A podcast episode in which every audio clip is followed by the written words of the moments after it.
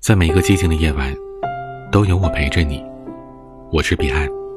喜欢请订阅专辑。我的孩子，啊在居家隔离的这些天，你通过电视、电脑、手机，一遍遍的和一个人的名字相遇，他就是八十四岁的老院士钟南山。前段时间。听他说新冠病毒处于爬坡期，肯定会人传人时，严重的雾霾天也不愿意戴口罩的你，第一次乖乖的戴上了口罩。以前洗手洗脸总是湿湿手尖、湿湿脸蛋就结束的你，每次饭前便后都用肥皂清洗两遍小手。你主动上网搜索十七年前我们国家经历的另一场疫情非典，那时候。爸妈都还是大学生，而你还没有来到这个世界上。但六十七岁的钟南山院士依然是危急时刻奔赴一线抢救患者、危急险情说出真相的那个老人。你开始对这个穿着白大褂、操着南方口音的老人心怀崇拜了。在这种敬佩的驱使下，你第一次去了解。病毒，这个弥漫着恐慌和灾祸的词汇。你查阅了很多的资料，发现早在三十四亿年前，微生物统治地球的时代，细菌和病毒就遍布了各个角落，堪称地球当之无愧的王者。但六百三十万年前，人类的祖先和大猩猩才在进化当中分道扬镳，而大约一万年前，伴随着文字的出现。人类才从野蛮人变成了文明人。从疫情出发的追问，让十岁的你得出了这样的结论：不管是可怕的病毒，还是携带病毒的野生动物，都比人类有着更加漫长的历史和更加坚韧的生命。在这个地球上，人类从来不是唯一的王者，而是生命进化链上。渺小的一环，所以啊，我们做任何事都不能自私到为所欲为，完全以自我为中心，否则会得到生命链上其他物种的报复和惩罚。这是偶像和知识通过这场疫情教给你的敬畏，我的孩子，但很快。你就被自己一时新鲜又不太牢固的认知击败了。宅在家里一个星期之后，你写完了寒假作业，玩腻了手机游戏，看烦了动画片，又翻遍了所有的漫画书之后，你开始想念小伙伴、运动场、零食店，甚至在听到了开学延迟的消息后，曾经渴望假期能无限延长的你，也流露出了失望的忧伤。你问我，什么时候？能回到学校见到老师和同学呢？无法和同龄人发生连接的漫长无聊，让生性好动的你开始委屈抱怨。你抱怨疫情怎么还不过去，抱怨爸妈不带你出去玩，抱怨没有办法邀请同学来家里疯，抱怨连下楼溜一圈都得小心翼翼的。一月二十八号那天。我们又一起看了钟南山院士接受新华社的采访。采访当中，钟南山院士说：“疫情七到十天之后会达到顶峰，但不会在大规模的爆发。新冠病毒来源于蝙蝠，但如何通过中间的宿主传染给人还没有定论。为了保护自己跟别人，我们每个人都不要到处乱跑，因为没有特效药。”看到这儿。也很快的安静了下来，而钟南山院士讲到，有一个学生告诉他，封城之后的武汉，很多人打开了家里的窗户，唱起了国歌，遥遥相望，给彼此打气加油的时候，院士的眼圈红红的，而你的眼睛也是湿润的，尤其是。在妈妈让你看了疫情当中有更多的人的视频之后，这些人是封城之后高唱国歌、相互加油的武汉人，是穿着防护服和成人尿不湿与病魔赛跑的一线医生，是丢下了自家父母、爱人和孩子，悄悄报名驰援武汉的救援队员，是公交停运之后自发组织起来接送医护人员的志愿者，是把五吨蔬菜免费从河南运送到湖北火神山医院工地的退伍军人。他们，是让老院士流泪的人。是用发自内心的共情和理解、尊重和原谅，把这场灾难变成感动的人，是比疫苗更加珍贵的人心，是冲在我们前面保护我们的那一小撮人。你为拥有这样的同胞而自豪，但是，正因为有这样的同胞，我们不能人为的传播病毒、制造灾难，去伤害他们。我们的国家，也不能在同一个问题上连续跌跟头，伤害他最好的人民。这是隔离和守望。通过这场疫情，交给你的思考。我的孩子，你得到的教育不仅仅止于此。居家隔离的这些日子，你为了清楚疫情的动态。早点走出家门玩耍，你不仅仅是认识了出生于医学世家、毕业于北京医学院、曾在英国进修的钟南山院士，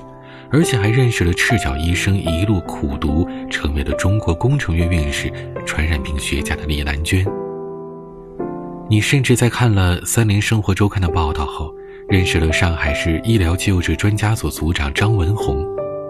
那个获得了复旦大学博士学位，先后在香港和美国进修，成为博士后的医学学霸。你还认识了那些为了救人把自己包裹成粽子一般的医护人员，是怎样用专业的知识和牺牲奉献，将疫情拦截在医院里，把我们隔离在安全中。你还认识到，是那些专业的记者深入疫区报道。我们才看到了真实的疫情，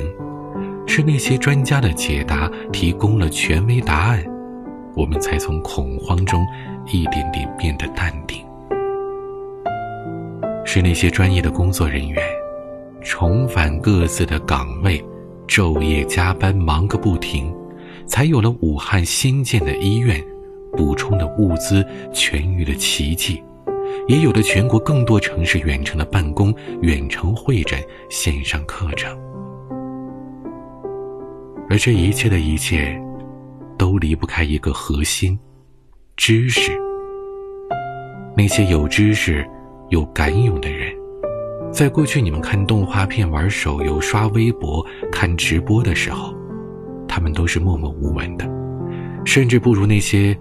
影视明星、网络红人、动画人物那样被你们所熟记，但是，在国家危难的时候，在黑暗降临的时刻，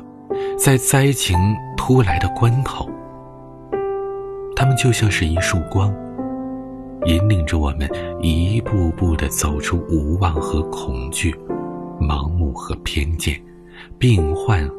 和地狱。开阔而有序的光明地。他们是基辛格口中把大部分中国人保护的很好的少数勇敢的中国人，也是玛格丽特笔下可以改变世界的有思想信念坚定的一小群人，而更是我们每一位炎黄子孙都敬佩的那种人。他们不是天天上热搜和封面的明星，甚至也从来没有奢望成为灾难当中悲壮的英雄。但他们的学问、素养、修为、诚实、勇敢，却构筑起了人性当中最美好的部分，美好到足以击退所有的魔鬼和凶险。这是对比和思考，通过这场疫情。传给你的力量，我的孩子。昨晚临睡之前，你说，疫情让人害怕和讨厌。但从今天开始，你决心好好学习了，你要成为一个有知识、有用处的人。你甚至向我夸下海口，把原来想当游戏主播的志向，改成了想当一名军医。但我希望已经成为男子汉的你，有能力分辨下面的两个真相：第一，职业没有贵贱之分，当游戏主播不是可耻的，当军医也不一定就比其他的职业更高贵。就像明星跟网红也不是丢人的，想当好也是需要知识和努力的，而同样，科学家和院士。他们的学历和知识让人佩服，可他们的人格不见得每一位都是让人尊敬的。我希望你能明白的是，娱乐八卦和科学技术是分属于不同的领域。一个国家如果没有科学知识、强大和繁荣撑腰垫底，那么娱乐八卦、游戏玩乐其实都是非常脆弱的。因为没有人在暴风雨到来的时候为我们撑伞庇护，就很难有天气放晴之后的风和景色。没有人在灾难发生的时候替我们负重前行，就很难谈什么“但愿人长久”这种岁月静好。而这些。也是疫情当头，以钟南山为代表的科学家和医护人员能成为全民偶像，而所有电影档期和娱乐明星都要退居其后的原因。平安祥和的国家，人们才有资格看娱乐八卦。因为明星吃喝拉撒都上热搜的日子，那是无忧无灾、无病无患的日子。是那些真正的偶像潜伏在这片土地上的每个角落，默默无闻撑起来的和平岁月。第二个需要你能明白的，不管你将来干什么职业，做什么事情，你想走得远，要必须拥有专业素养和职业精神，而这一切是离不开学习的。需要提醒你的是，你刻苦学习、努力奋斗，怀揣着美好的愿景，历经艰辛的岁月，可是很大概率你最终还是没能成为钟南山、李兰娟或者是张文红那样的人，甚至你可能也没有成为一名军医。但是，这一路的学习和思考，坚韧和执着，自律和成长。会帮助你找到自己，这样的你自己，会在人心惶惶当中保持理性和冷静，会在众说纷纭当中保持独立思考，会在看见自己当中看见他人，看见世界，看见芸芸众生，也会在你挺过这一场又一场的意外和灾难之后，心怀慈悲。珍惜日常，不丢希望。而这些，是八十四岁的钟南山院士，席卷中国的新冠病毒肺炎，还有我们共同居家隔离的这些日子，在另一个层面上留下来的馈赠。愿少年的你细心珍藏，也愿更多的少年创造。并且拥有更好的中国，加油，少年！喜欢我们的节目，请订阅专辑，每晚更新都可以第一时间听到。也欢迎关注微博、抖音，搜索 DJ 彼岸。每个夜晚都有声音陪伴你，我是彼岸。晚安。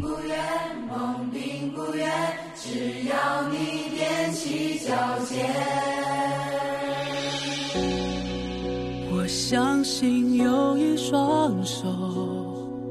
把我轻轻牵到你的跟前。我相信有一根线将梦想与现实相连。我相信有一种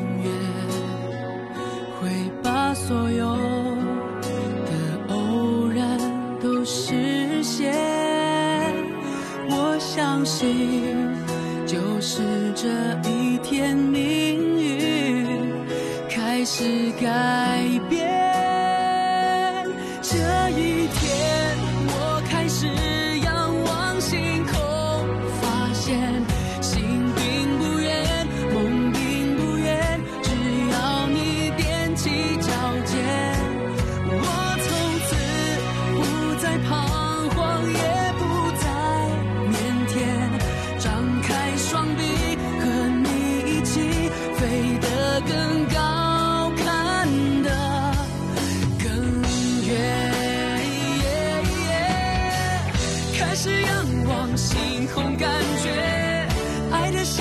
空间寻找生命中最灿烂的